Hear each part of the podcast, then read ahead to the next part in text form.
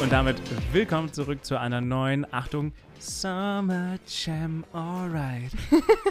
Ausgabe von Machtsinn.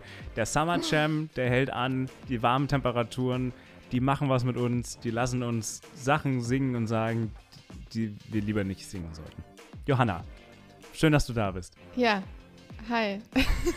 Die Leute, die jetzt den Titel des Podcasts gesehen haben, die wissen jetzt wahrscheinlich schon, kennen den, haben den Wortwitz hoffentlich jetzt verstanden. Summer Ja. Jam. Danke für die, du hast, du hast mich da eben gerade gerade eben drauf gebracht. Ich wollte gerade sagen, der stammt, ich kann zwar nicht singen, ich hätte es jetzt nicht rüberbringen können, aber er stammt aus meinem Gehirn. Ja, ja, das ist deine Quelle. Summer Jam. Genau. Nein, also Heute geht es nämlich um Cem Cem Özdemir. Özdemir. Özdemir. Özdemir, Özdemir. Nicht Özdemir. Das ist so ein bisschen eingedutscht. Nein, genau. Wir haben heute ein Interview am Start zusammen mit Cem Özdemir und mir. Johanna ist da leider nicht mit dabei. Vielleicht sollte ich dich bei einem der nächsten Interviews mal mit reinholen oder vielleicht mal so zwei, drei Fragen von dir aufnehmen lassen, dass die Ja. PolitikerInnen dann auch deine Fragen beantworten. Das fände ich eigentlich ganz gut, weil normalerweise führe ich die ja für meinen Kanal und da ist Johanna leider nicht so oft vertreten. Warum eigentlich nicht? Warum? Weiß ich nicht, könnte mich auch mal eigentlich dazu holen. Vielleicht wäre das ja mal was. Ich bin ein Sidekick sehr gerne. Ja, Also, weißt du, dass Ce- Cem Özdemir und äh, mich etwas verbindet? Hm, Was verbindet euch denn? Oh, ihr seid beide Schwaben. mal. Ihr seid beide Schwaben. Ja! Stimmt. Und zwar ähm, kommt der aus ganz aus der Nähe von da, wo ich auch ursprünglich Nein. herkomme, nämlich ähm, vom Fuße der Schwäbische Alb, also der Schwäbischen Alb. Aber man muss sagen, dass er schon gefühlt dieses Schwabensein ein bisschen mehr raushängen lässt. Selbst in meinem Interview, glaube ich, hat er das irgendein, an irgendeiner Stelle, glaube ich, mal so ein bisschen durchblicken lassen. Ja, ich finde, bei ihm hört man es auf jeden Fall. Der ist schon ein bisschen stolz darauf, oder? Sehr stolz. ja, aber es ist ja auch was, worauf man stolz ist. Ach so, Naja, ist nee, das so? Eigentlich nicht. ich bin eher stolz drauf, dass ich ähm, mir irgendwann mal selbst beigebracht habe, Hochdeutsch zu sprechen. Ach, bekommt man das dann nicht beigebracht? Nee. Galt das auch nicht bei euch in der Schule damals? Also in der Schule, also die, da schwäbelt jetzt nicht jeder rum, aber ich glaube, so eine leichte Einfärbung hört man ja eigentlich bei jedem. Das stimmt. Ich meine, wenn ich überlege, ich komme ja eigentlich aus den Tiefen von Rheinland-Pfalz, irgend so einer Höhle, da ist äh, die SCH-CH-Schwäche ganz stark zu hören. Das ist auch für mich immer heute noch, wenn, also das Wort manchmal ist für mich das schlimmste Wort, was es überhaupt gibt. Genauso wie die Differenz zwischen Tisch und Fisch. Weil man manchmal sage ich nämlich dann anstatt Fisch Fisch und anstatt Tisch Tich. Das ist ähm, ja, ganz das schwierig. machen viele hier aus der Gegend. Ja, ja. Ich dachte immer, dass die, dass die Leute alle eine Sprachstörung haben. aber das ist der Dialekt. Ach so. Also für die Leute, Okay. für die, die nicht wissen, wo wir sind, wir kommen aus Mainz oder wir sind in Mainz. Und da babbeln Ja. die Leute halt irgendwie einfach so. Ich, ich weiß auch nicht. Naja, wie dem auch sei, wir wollen eigentlich über Cem Özdemir sprechen. Äh, Das Inter Hast du ihn denn verstanden? ich habe ihn sehr gut verstanden. Sehr gut. Das hat alles sehr gut geklappt, muss man sagen. Es war ja auch jetzt das erste Interview mit einem größeren grünen Politiker, denn die Grünen haben sich bis dato mal abgesehen von der AfD, äh, gut und auch der CDU, aber da habe ich zumindest Rückmeldungen erhalten, dann doch echt schwer getan. Also ich habe, vielleicht habe ich schon mal mit über das Drama von Baerbock und Habeck gesprochen, dass die sich, dass die einfach nicht auf meinen Kanal wollen und sich dann rausreden mit, äh, ja, wir haben keine Zeit. Ja gut, ich frage euch an, gerade für die nächsten sechs Monate. Irgendwann werdet ihr doch mal wohl 15 Minuten Zeit haben, wenn der, wenn der fucking Bundesfinanzminister Olaf Scholz Zeit hat. Also, hä? Da verbindet dich jetzt wieder was mit Rezo, der ja ähm, Laschet angefragt hatte, Mhm. ähm, weil er wohl mit allen, hast du es nicht mitbekommen? Nee. Der will wohl mit Thilo Jung zusammen mit allen Spitzenkandidaten so eine Art KanzlerInnen Duell nicht, aber ne? Meine äh, Laschet hat halt als einziger abgesagt und ähm, Und die AfD? ja, Oder, oder meinen die wirklich nur Laschet, Baerbock und, und ich glaube Scholz? tatsächlich, die meinen nur das Triell. Dann sozusagen. Na, da lehnen sich aber weit aus dem Fenster. Was ist mit den anderen Parteien? Warum nicht die anderen Parteien? Ich meine, das ist super, ne? Rezo und Thilo, die sind ja sowieso Buddies. Ist ja auch toll, freut mich auch. Ich finde es immer gut, wenn Leute was zur Politik machen. Aber, Mann, es gibt auch noch die anderen Parteien. Nimmt doch nicht immer nur die drei Großen. Vor allem die Grünen, ganz ehrlich, wir, haben schon mal drüber gesprochen, dass die überhaupt als Kanzlerkandidat gelten, liegt ja eigentlich nur an den Wahlumfragen. Und wenn man, wenn man das, wenn man sich die SPD anschaut, dann müsste man eigentlich auch die AfD fast schon als, Also müsste man ja auch schon als Kanzlerkandidat fähig hinzufügen, weil so weit weg sind sie auch wieder nicht von der SPD. Aber gut, das ist noch eine Diskussion für sich selbst. Cem Özdemir also jedenfalls. ich habe es gerade nochmal äh, überprüft, es sollte ein Triell werden. Also, Ach so, es sollte ja. wirklich ein Triell genau. mit allen, also in einer Show, in einem Video oder einzeln. Äh, anscheinend und die ähm, anderen haben wohl dann zugesagt, nur Laschet hat nicht. Spannend. Naja gut, Cem mhm. Özdemir jedenfalls, der war ja noch 2017 bei der letzten Bundestagswahl, war der ja noch Vorsitzender der Grünen. Der hätte ja dann wahrscheinlich sogar einen Ministerposten gehabt, wenn denn wirklich diese Jamaika-Koalition geklappt hätte. Vielleicht ja sogar Umweltminister oder sowas. Oder Außenminister? Nein, weiß ich nicht. Aber das, das hätte er sehr wahrscheinlich gehabt, wenn das nicht geklappt hätte. Nichtsdestotrotz, er ist immer noch einer der führenden Persönlichkeiten der Grünen in Deutschland und ich war sehr gespannt auf seine Antworten, habe ihm natürlich viele Community-Fragen gestellt und ich würde vorschlagen, dass wir jetzt mal aufhören mit unserem Quatsch-Talk hier und mhm. es mal den ernsthaften Themen widmen. Deswegen jetzt viel Spaß beim Interview zusammen zwischen mir und Cem Özdemir und hoffentlich dann in Zukunft auch mal mit Johanna. Das klären wir bestimmt auch noch irgendwie. Ja, Herr Özdemir, erstmal vielen lieben Dank, dass Sie sich heute die Zeit nehmen, um ja, sich so ein paar Fragen zu stellen, seitens äh, meiner Community, aber auch von mir. Gerne. Beispielsweise wollte Quintus Ittner wissen, beziehungsweise der wollte generell sich erkundigen, wie es mit Koalitionen aussieht, denn nach der Bundestagswahl. Ähm, die Grünen und die Union als eine Regierung, das zeichnet sich ja jetzt so ein bisschen ab, zumindest mit Blick auf Wahlumfragen beispielsweise. Ähm, aber sind wir mal ehrlich, die SPD hat jetzt nicht sonderlich geglänzt, zumindest nicht in der Außendarstellung, Union und SPD. Wenn die Grünen mit der Union beispielsweise eine Regierung bilden würden, wie groß wäre die Gefahr, dass die Grünen ebenfalls untergehen wie die SPD? Also erstmal muss man eine Wahl gewinnen, bevor man irgendwie schon das Fell des Bären verteilt. Der Bär ist ja nur ziemlich lebendig und brummt noch kräftig, insofern Vorsicht an der Bahnsteigkante. Das ist mal das Erste. Das hat ja auch was mit Demut zu tun. Zweitens ist es keineswegs ausgemacht, dass die Grünen zwingend in der nächsten Regierung sind. Äh, siehe jetzt Sachsen-Anhalt, die letzte Landtagswahl. Da gibt es ja auch Überlegungen, dass CDU, SPD und FDP zusammen regieren könnten. Das wäre dann quasi Stillstandskoalition aus Berlin, ergänzt um den Auspuffliberalismus der FDP. Das ist auch eine reale Gefahr.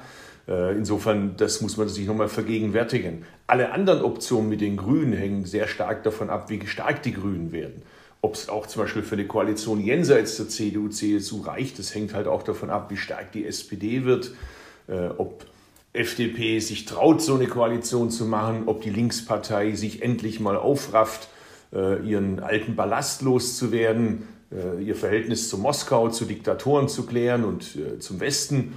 Davon hängt es ein bisschen ab. Und bei der CDU, CSU, das war ja die Frage, wir haben auch ein paar Koalitionen in den Ländern mit der CDU, CSU. Da kann man jetzt nicht unbedingt sagen, dass die Grünen da verloren hätten, so wie auch in den anderen Koalitionen. Also siehe Baden-Württemberg, da sind wir jetzt führende Kraft, das ist ja mein Bundesland.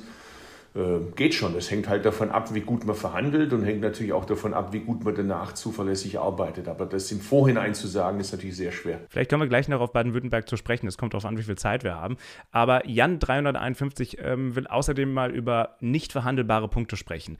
Ähm, mir ist natürlich bewusst, äh, oder uns ist natürlich bewusst, dass man immer Kompromisse eingehen muss, ist ganz klar. Aber wenn wir mal nur von Ihnen ausgehen, welche Punkte, vielleicht können Sie ja drei Punkte nennen, die aus Ihrer Sicht man, nicht verhandelbar sind. Wo würden Sie keine Kompromisse eingehen, wenn Sie mit anderen Parteien koalieren würden? Beispielsweise der Union. Also ich mache das ungern jetzt an konkreten Fragen, wie sagen wir mal Tempo 130 oder was weiß ich was, wenn der CO2-Preis nicht genau bei dem Centbetrag ist. Das wäre jetzt ein bisschen absurd. Äh, denn wenn das nachher jeder macht, dann gibt es halt einfach keine Regierung mehr. Dann, dann, dann muss man halt irgendwie gucken, wie das Land sich durchschlägt, das halte ich jetzt auch nicht für besonders seriös und, und vernünftig. Aber man kann es vielleicht an, an der Richtung festmachen oder an den Inhalten festmachen. Für uns ist klar, die nächste Koalition muss eine Klimaschutzkoalition sein. Eine Klimaschutzkoalition meint jetzt nicht nur, äh, dass man so wie bisher mal regiert hat, Umweltminister, Umweltministerin kämpft für Klimaschutz und Verkehrsminister, Wirtschaftsminister versucht das auszubremsen und vier Jahre lang regiert man so und weder setzt sich der eine durch noch die andere. Diese Art von Regieren wollen wir gerne hinter uns lassen. Das heißt, wenn wir in eine Regierung eintreten, dann ist die Währung, die zählt, der, die eingesparten Tonnen CO2 in jedem Ressort, ob im Wirtschaftsressort, im Verkehrsressort, im Landwirtschaftsressort, im Umweltressort, alle müssen sich als Team verstehen, als gemeinsame Mannschaft, die gegen die Klimakrise kämpft und alle leisten ihren Beitrag dazu. Aber so wie das bislang eben ist zwischen CDU, CSU, SPD und wenn wir ehrlich sind, zum Teil auch an Landesregierungen, an denen wir beteiligt waren oder früher im Bund, diese Art des Regierens muss sich ändern. Also Klimaschutz, dann Zusammenhalt, ganz wichtig. Die liberale Demokratie ist massiv bedroht durch die Putins, Erdogans und so weiter international, aber auch national, siehe AfD und äh, Rechtsradikale und Fanatiker. Und der dritte Punkt, das hat was Biografisches. Ich wünsche mir eine Gesellschaft, in der nicht mehr so wichtig ist, wo man herkommt, sondern wichtig ist, wo man hin möchte. Wer anpackt, egal welches Geschlecht, welche Geschlechtsorientierung, welche Religion, ob du überhaupt eine Religion hast, welche Muttersprache du sprichst, wer die Ärmel hochkrempelt mit Anpack gehört dazu. Das waren zwar drei Punkte, allerdings kann ich mir vorstellen, dass einige sagen würden, naja, das, das war alles noch nicht so genau, das war alles noch nicht so auf den Punkt gebracht. Warum ja, absichtlich, das habe ich ja vorher auch gesagt, weil ja, das, ja, genau. das, das mache ich nicht, wenn ich jetzt sagen würde, äh, Gebt mal ein Beispiel. Wir wollen 16 Cent CO2-Preis erhöhen und am Ende kommen 15 Cent raus. So, ist es dann schlecht? Habe ich dann Verrat begangen? Sollte ich mich dann äh, hinterm Zug werfen, aus dem Kellerfenster rausspringen? Oder ist es dann trotzdem ein Riesenerfolg, weil die Richtung dann sich geändert hat und endlich CO2 einen Preis bekommt, wir vielleicht sogar eine Perspektive haben, wie sich steigert? Also davon halte ich nichts. Das ist nicht äh, mein Politikstil. Äh, dass man sagt, nur das, weil so wie ich von meinen Inhalten überzeugt bin, sind ja andere von ihren Inhalten überzeugt. Und wie viel sich von meinen oder von unseren Inhalten durchsetzt, das entscheidet ja auch die User-Community, indem sie halt das Kreuz bei uns macht oder halt nicht macht. Ist es vielleicht auch so ein bisschen, da komme ich dann gleich auch auf eine Frage von einem User bzw. einer Userin zurück, ist es vielleicht auch so ein bisschen dann die, ich nenne es jetzt mal Angst davor, kon zu konkret zu werden äh, am Ende des Tages, dass, äh, ja, dass man eben darauf zurückfällt, dass man eben, dass man eben daraufhin wieder kritisiert wird. Aber ist es nicht eigentlich auch das, was Leute so ein bisschen fordern und wollen, wirklich so eine klare Richtung zu haben mit klaren Botschaften und klaren Forderungen? Naja, da empfehle ich die Lektüre des grünen Programmes. Das ist sehr konkret, wenn es dann nach der einen oder anderen Stelle geht, äh, sogar fast zu konkret für die Führung, aber das haben wir so entschieden. Äh, wir sind ja da sehr äh, transparent auf dem Parteitag mit weit über 3000 Änderungsanträgen. Also das ist sehr konkret und auch sehr dick. Viel Spaß beim Lesen. Äh, dahingehend anschließend Jun Xax möchte Folgendes wissen. Viele Aussagen, die von den Grünen getätigt werden, bieten die Möglichkeit, sie verknappt und dadurch reißerisch darzustellen. Es werden die 16 Cent, die wir gerade schon genannt haben, Benzinpreis verbreitet, aber nicht das Konzept des Energiegeldes. Ist die Parteispitze schlecht darin, sich zu vermarkten? Beziehungsweise wie kann man auch so Sachen wie Lebenslauf von Baerbock, wie kann das passieren? Also mit den 16 Cent und überhaupt mit, mit dem, wie konkret ist man, da hatten wir ja gerade eben auch schon drüber geredet. Das hat halt auch was ein bisschen mit, mit glaube ich, Lebenserfahrungen von uns allen zu tun. Also wenn der Staat sagt, äh, da musst du mehr zahlen, aber dafür kriegst du da hinten dann noch was, sind Menschen erstmal skeptisch. Ich glaube, da sind wir wahrscheinlich auch nicht anders, dass wir erstmal denken, naja, das mit dem äh, mehr zahlen, das kriegt die noch hin, aber ob sie das andere auch hinkriegen, wollen wir erstmal sehen. Das ist, glaube ich, eine zutiefst menschliche Reaktion, dass unsere politische Konkurrenz jetzt nicht äh, als Auftrag für sich sieht, das gesamte grüne Programm darzustellen und auch den zweiten Teil mitzuerklären, liegt ein bisschen in der Natur der Sache. Da mache ich denen jetzt auch erstmal keinen Vorwurf, sondern wir selber müssen das halt gut erklären und deutlich machen, dass Klimawandel bekämpfen zum Nulltarif halt nicht geht.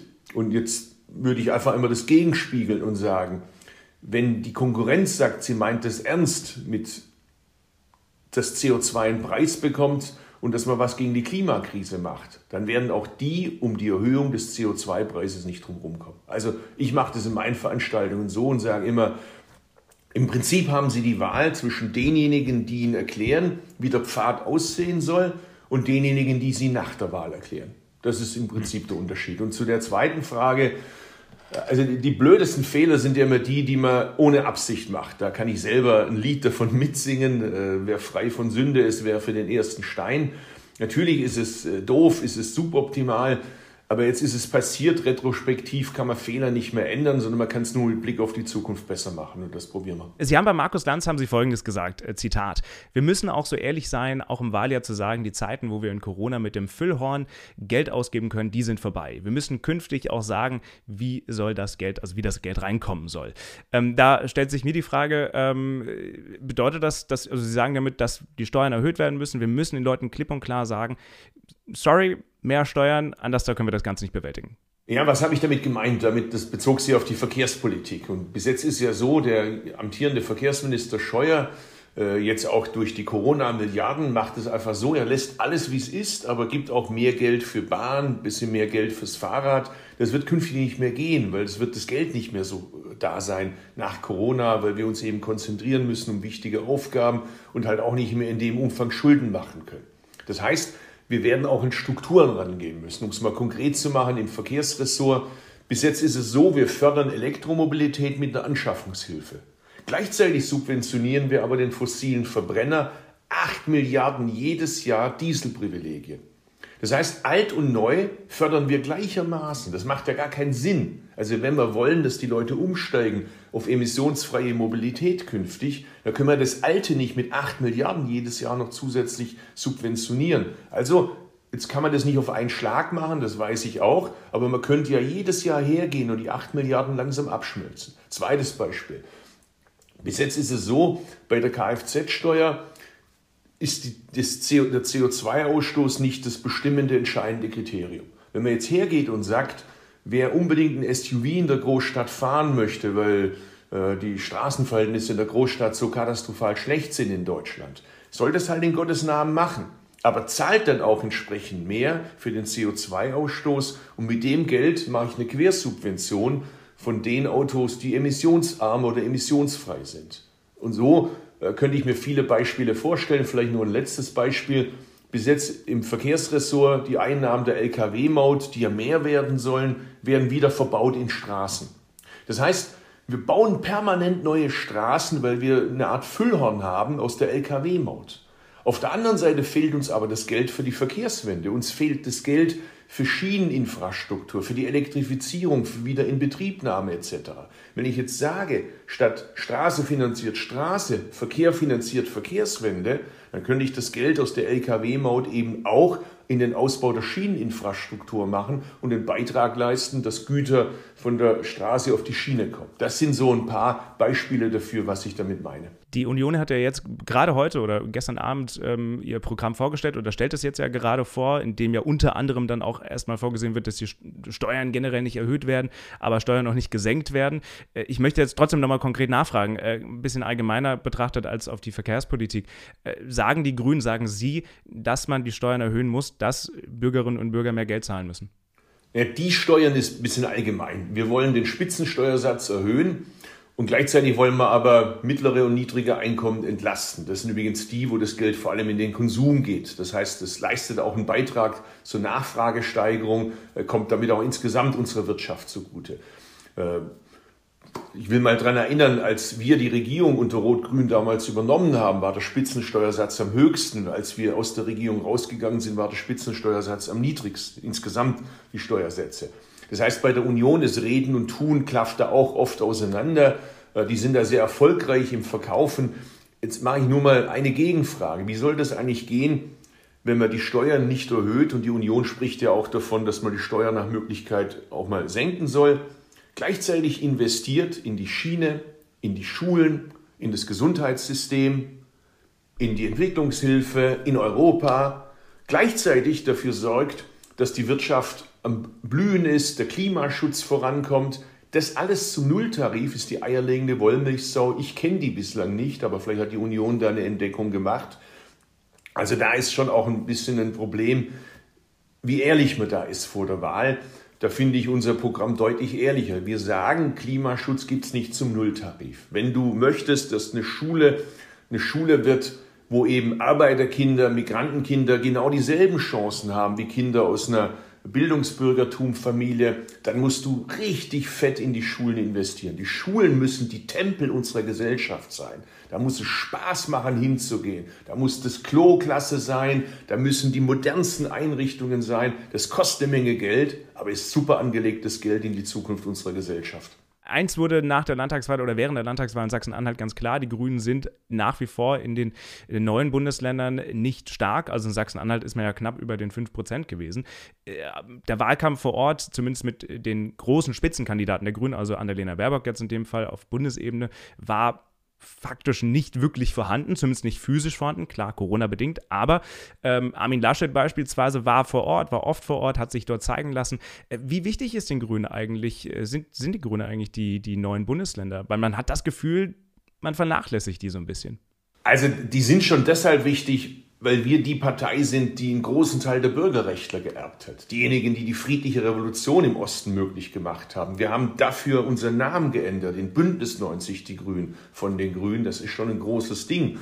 Ähm, das zeigt auch nochmal die Wertschätzung. Das zeigt auch, wie die uns verändert haben. Ich meine, als wir 1990 bei der Bundestagswahl nach der deutsch-deutschen Wiedervereinigung im Westen rausgeflogen waren und im Osten reingekommen sind mit einigen wenigen Abgeordneten. Damals war ja bei der einen Wahl die 5-Prozent-Hürde kurzfristig zwischen Ost und West getrennt hat uns das als Grüne sehr verändert. Wir sind aus einer Partei, die ein bisschen in der Gefahr war, so ins Linkssektierische abzurutschen, wieder stärker, haben uns geöffnet, vor allem für den Freiheitsgedanken. Das verdanken wir vor allem den Leuten aus dem Osten, die das bei uns eingebracht haben. Da bin ich persönlich sehr dankbar, weil das auch äh, die Linie ist, der ich mich nahe fühle bei den Grünen. Also sie sind uns schon wichtig, aber wir haben, äh, das stimmt schon, ein Problem im Osten, weil da halt viele der klassischen Wählermilieus, die wir im Westen haben, in der Weise nicht sind. Viele sind in den Westen gegangen, gerade die Jüngeren. Das merken wir im ländlichen Raum da wird noch eine Weile eine Durchstrecke sein. Wir haben da unsere Inseln in den Großstädten, da wo die Unis sind, da sind wir ja auch stark, auch im Osten. Aber in der Fläche ist es halt oft so, da gibt es kaum ein Grün, da gibt es kaum einen Ortsverband.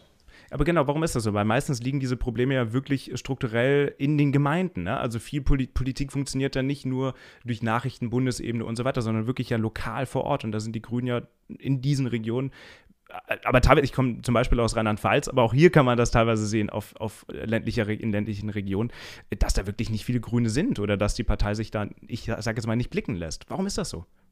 Naja, ich meine, äh, dort ist halt manchmal ein Landesverband, ein ganzer Landesverband so groß, obwohl wir jetzt gerade viele neue Mitglieder gewonnen haben, wie in Baden-Württemberg bei uns ein Kreisverband. So, und äh, da fühlen wir, wir schöpfen aus dem Vollen in Baden-Württemberg und dort musst du halt mit ganz wenigen Leuten ein Riesenland bespielen. Da merkt man natürlich auch die begrenzteren finanziellen Ressourcen, die wir haben.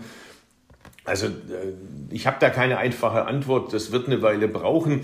Wir sind dort mittlerweile stabil über 5 Prozent, auch aus eigener Kraft. Aber der Sprung von den über 5 Prozent, sagen wir, Richtung 10 Prozent, der gelingt dort, wenn der Bund ist drin, wenn alles passt. Also wenn der Rückenwind massiv da ist, das war jetzt da nicht wirklich da, weil natürlich die Debatte CO2-Preis, wie und was ist da, wirkt da nochmal verunsichernder. Für Leute, für die jetzt das Thema Mobilität ganz wichtig war mit Blick auf die Zeit, die sie davor hatten in der DDR.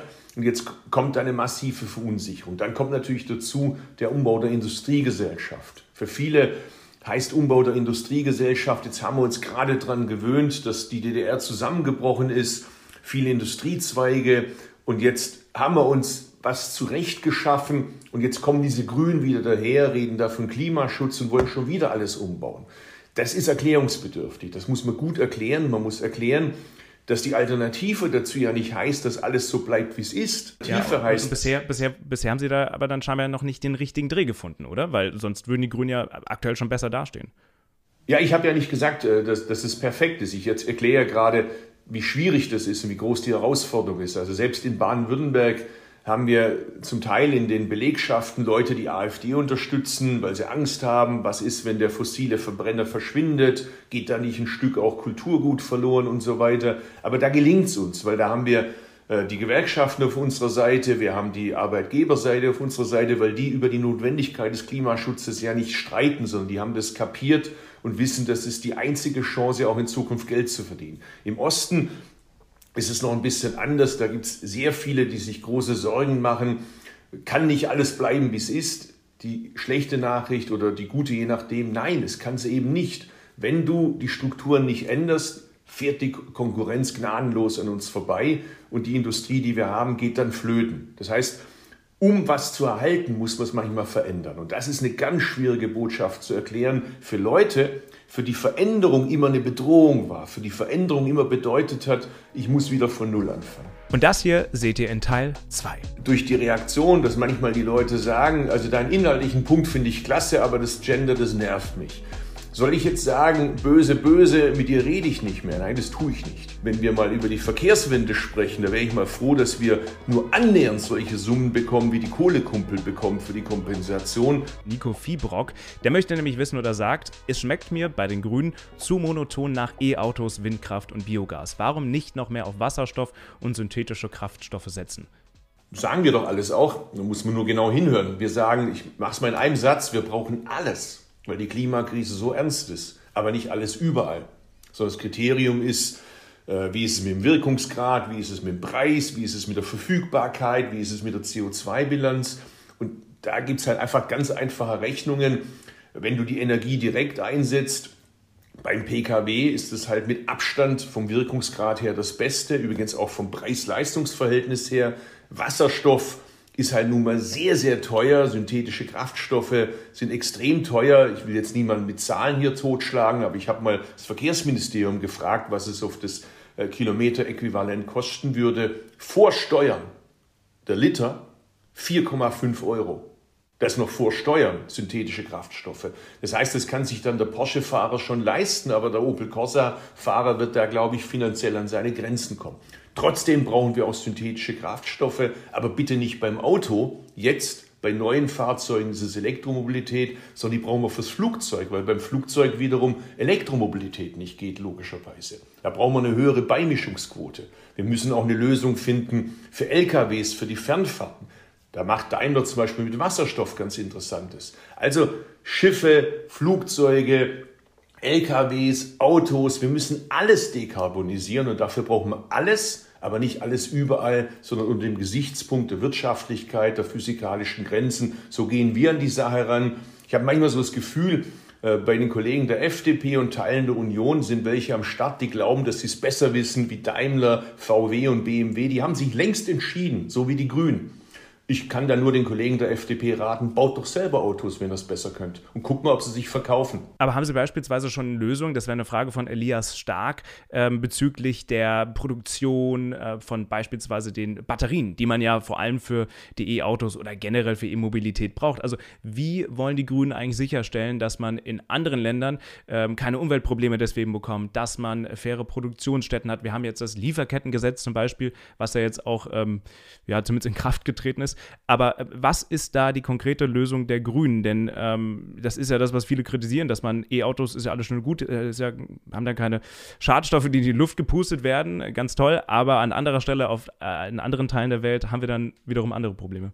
Ja, aber da ist man ja längst dabei. Also Second Life, das Recycling der Batterie, die Lebenszeit der Batterie, dass man guckt, dass die Rohstoffe nicht aus der dritten Welt kommen. Das passiert ja alles schon längst. Die werden in der Bilanz immer besser. Übrigens gehört da auch die Frage dazu, wo kommt der Strom her? Also der Strom muss natürlich, darf nicht mehr aus der Kohle kommen. Wir brauchen einen viel schnelleren Ausstieg aus der Kohleverstromung. Die 2038 ist zu lang. Wir müssen auf 2030. Auch das ist ja wichtig, wenn wir über. Und das, das müssen Sie aber auch dann erklären, den Leuten in Sachsen-Anhalt beispielsweise.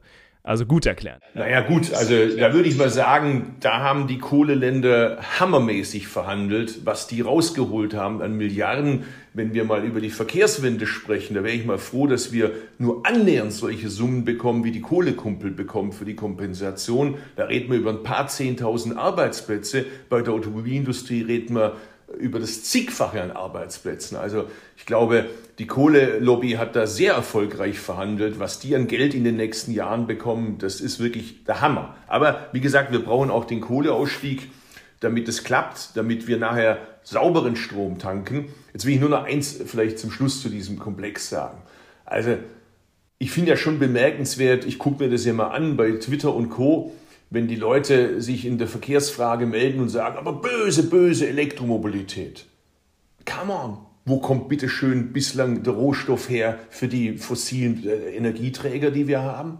Kommt das aus Demokratien? Ist Saudi-Arabien eine Demokratie? Die arabische Halbinsel? Nigeria? Ist es menschenrechtsstrotzendes Regime mit wahnsinnig viel Rücksicht auf die äh, Ureinwohner, auf die Natur dort. Ich meine, es ist doch nachgerade absurd, wie man versucht, hier die Mineralölindustrie sauber zu waschen. Da ist natürlich wahnsinnig viel Geld am Start, Hammer Lobbyinteressen am Start, die natürlich diese Transformation nicht wollen. Das ist immer so, wenn was Neues kommt, die alten gewachsenen Industrien bedroht, Hammer Geld, das da natürlich drin steckt fast ausschließlich menschenrechtsverachtende Regime, äh, die LGBT-feindlich sind, die frauenfeindlich sind, die umweltfeindlich sind, äh, die zum Teil islamistische Verbrecherorganisationen in der Welt fördern. Das ist, das ist die Alternative. Darüber muss man auch mal reden. Dass natürlich manche das nicht wollen, das ist mir schon klar. Da müssten Sie ja eigentlich froh sein, dass beispielsweise jetzt Elon Musk in Brandenburg äh, sein riesen Tesla-Werk aufzieht, oder? Ja klar, das tut uns gut, das wirbelt ein bisschen den Markt auf und war ja auch eine Art Weckruf. Es ist jetzt klar, wir sind in einem Wettbewerb, diese Bräsigkeit, die wir lange hatten, diese Arroganz, wir haben das Auto erfunden äh, und Tesla, was wollen die da mit ihrem äh, kalifornischen Investorengeld? Wir ruhen uns aus auf den Erfolgen von gestern, da ist es vorbei. Ich war letzte Woche bei Daimler, äh, bei Ola Kelenius dem Daimler-Chef. Ich habe dort zum Teil die Autos gesehen, die in den nächsten Jahren jetzt kommen werden, durfte keine Fotos machen, aber ich kann nur sagen. Können Sie gerne teilen hier. Müde? Ja, genau. Können Sie gerne hier teilen. Ja, das wär's. Äh, also da geht schon die Post ab. Die haben das jetzt verstanden, die sehen sich jetzt in einem harten Wettbewerb und wollen jetzt das German Can Do zeigen. Das sind ja auch großartige Ingenieure in Sindelfingen. Gleiches gilt natürlich für VW und für BMW und auch für die Zulieferer. Also die Zeit von Spaltmaß und Reichweitenangst, die ist, glaube ich, ein bisschen vorbei. Deutschland geht da jetzt massiv rein in der Automobilindustrie. Zu Elon Musk vielleicht nur ein Satz, äh, weil das jetzt wieder ein schönes Beispiel ist. Wenn man VW in Wolfsburg anschaut, wie viele Gleise stehen da? Da ist quasi schon mitgedacht worden damals, dass du anschließend die Autos dann aufs Gleis verlagerst und transportierst. Frage, wie viele Gleise sind denn verlegt in die Gigafactory dort? So, also das würde ich mir auch wünschen, dass man künftig, wenn man Industriegebiete ausweist, wenn ich ein neues Fabrikgelände baue, dass ich dann schon mitdenke den Gleisanschluss. Früher wusste man das, die heutigen Politiker haben das irgendwie verlernt, dass man komplex denkt, dass man die Dinge im Gesamten denkt und nicht nur isoliert betrachtet. Ähm, ja, Veränderungen gibt es auch noch bei einem anderen Thema und zwar bei der Sprache. Äh, ein viel diskutiertes Thema, Gender natürlich oder auch Identitätspolitik, wie es manche ja nennen. MB möchte dazu Folgendes wissen, der oder die geschrieben hat. Warum steht auf der Webseite der Grünen, Zitat, wir werden uns entschieden gegen eine Leitkultur, äh, Entschuldigung, wir wenden uns entschieden gegen eine Leitkultur, die Menschen eine bestimmte Lebensweise vorschreiben will, Zitat Ende. Während viele Mitglieder, das sagt jetzt MB wieder, während viele Mitglieder der Grünen darauf pochen, dass gegendert wird, schreibt man den Leuten nicht gerade hier vor, was sie zu sprechen Sprechen haben, nur weil irgendwelche Leute meinen, sich durch das generische Maskulinum nicht angesprochen zu fühlen? Gute Frage. Ich versuche es mal für mich zu beantworten. Ich, ich achte drauf, ich gebe zu, auch durch meine Mitarbeiter äh, immer wieder daran erinnert, weil ich das auch gelegentlich vergesse. Ich bin ja auch in der Zeit sozialisiert worden, wo man eben noch manche Dinge anders ausgedrückt hat. Aber ich versuche in meinen Tweets und in meinen Stellungnahmen darauf zu achten, dass ich eine gendergerechte Sprache mache. Ich kriege aber mit durch die Reaktion, dass manchmal die Leute sagen, also deinen inhaltlichen Punkt finde ich klasse, aber das Gender, das nervt mich.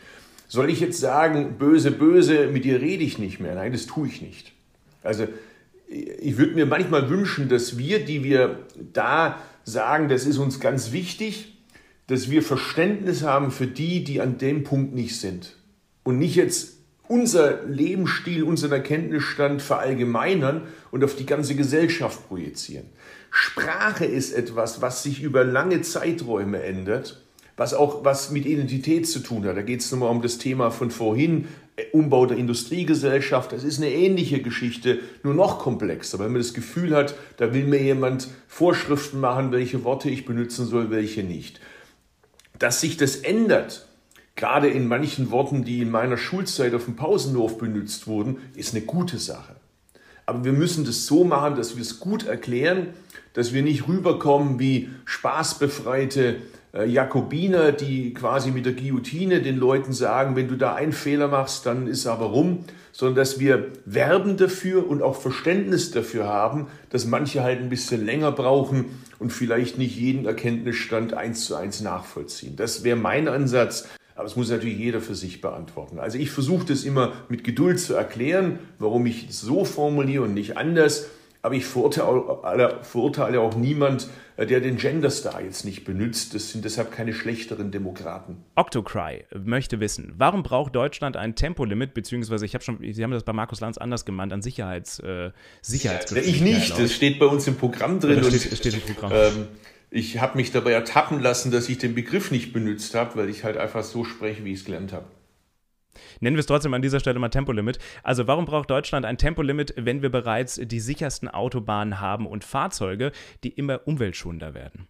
Naja, das sind halt die berühmten Low-Hanging Fruits, wie man so schön sagt. Also CO2-Bepreisung, Reaktivierung von Eisenbahnstrecken, dass man Abbiegeassistenzsysteme bei LKWs überall einführt. Das ist richtig, aber es braucht halt seine Zeit. Während ein Tempolimit würde sofort dazu beitragen, dass der Verkehr insgesamt flüssiger wird. Wenn die einen mit 250 Sachen fahren, die anderen mit 100 Sachen fahren, erhöht sie jetzt nicht zwingend die Flüssigkeit des Verkehrs. Führt übrigens auch dazu, das kann man in Österreich ganz gut sehen oder in, in der Schweiz, wenn man dort mal mit dem Auto unterwegs ist, dass das Fahren insgesamt entspannter wird und natürlich auch die Schwere der Unfälle abnimmt. Und mal abgesehen davon hilft es sogar beim CO2. Also es spricht sehr viel dafür, das zu machen.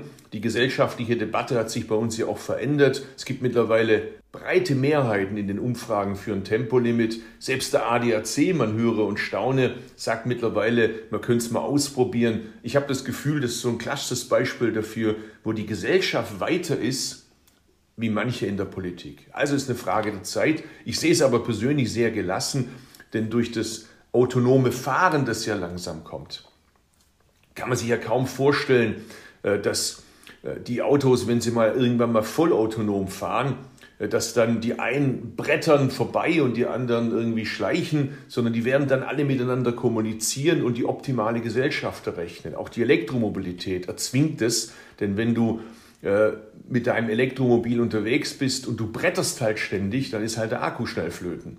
Kommen wir zu zwei letzten Fragen. Einer inhaltlichen noch von einer Userin oder einem User in dem Fall. Mr. Cactus. Äh, ein Thema, was äh, bei meiner Community immer ganz groß geschrieben wird, womit sie ja auch oft in Verbindung gebracht werden, ist natürlich Cannabis. Jetzt mal Hand aufs Ich habe mich schon gefragt, wann die Frage kommt. Ja, ja, ich weiß, war, war mir schon klar. Aber wie, jetzt mal ernsthaft, wie wichtig ist dieses Thema im Bundestagswahlkampf überhaupt. Ich habe immer das Gefühl, das wird immer viel zu groß und viel zu hoch thematisiert. Aber wie wichtig ist Ihnen das Thema eigentlich?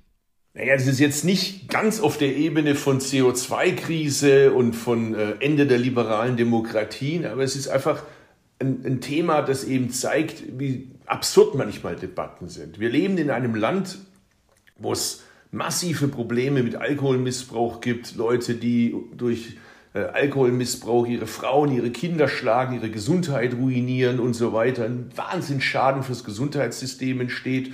Und dann haben wir auf der anderen Seite eine Droge, Cannabis, das muss man sagen, es ist eine Droge, die für Erwachsene verboten wird. Die Menschen werden kriminalisiert. Das macht einfach absolut keinen Sinn. Darum haben wir einen Gesetzentwurf eingebracht, das Cannabis-Kontrollgesetz, das eben sagt, dass für den Eigengebrauch die Pflanze zu Hause oder eben speziell dafür vorgesehenen Geschäften für Volljährige, nicht in der Nähe von Schulen etc., die Leute sich das dort kaufen können. Ich finde, das ist ein Gebot der Vernunft. In Amerika, die Bundesstaaten, die das machen, die anderen Länder, die es inkriminalisiert haben, machen gute Erfahrungen damit. In die Richtung müssen wir jetzt endlich auch in Deutschland. Und dann hören wir auf, drüber zu reden. Dann macht, entscheiden Sie, was Sie machen wollen, wenn Sie 18 sind, ob Sie jetzt Ihr Bier zu Hause trinken ob sie ihren Feierabendjoint rauchen oder isotonisches Bier ohne Alkohol trinken oder was auch immer. Das habe ich doch nicht zu entscheiden, das entscheiden gefälligst Sie. Ich finde es interessant, dass die, die immer über Freiheit reden und uns Verbotspolitik vorwerfen, an der Stelle erwachsenen Menschen verbieten wollen, was sie in ihrer Freizeit machen die Bundestagswahl steht kurz bevor, es sind deutlich weniger als 100 Tage noch. Können Sie vielleicht mal drei Punkte nennen, wo Sie selbst noch Probleme bei den Grünen sehen? Was muss bei den Grünen noch besser laufen, auch über die Bundestagswahl hinaus? Aber vielleicht gibt es so drei Punkte, wo Sie sagen, ach, da sehe ich einfach selbst noch Probleme. Da ist noch Verbesserungsbedarf.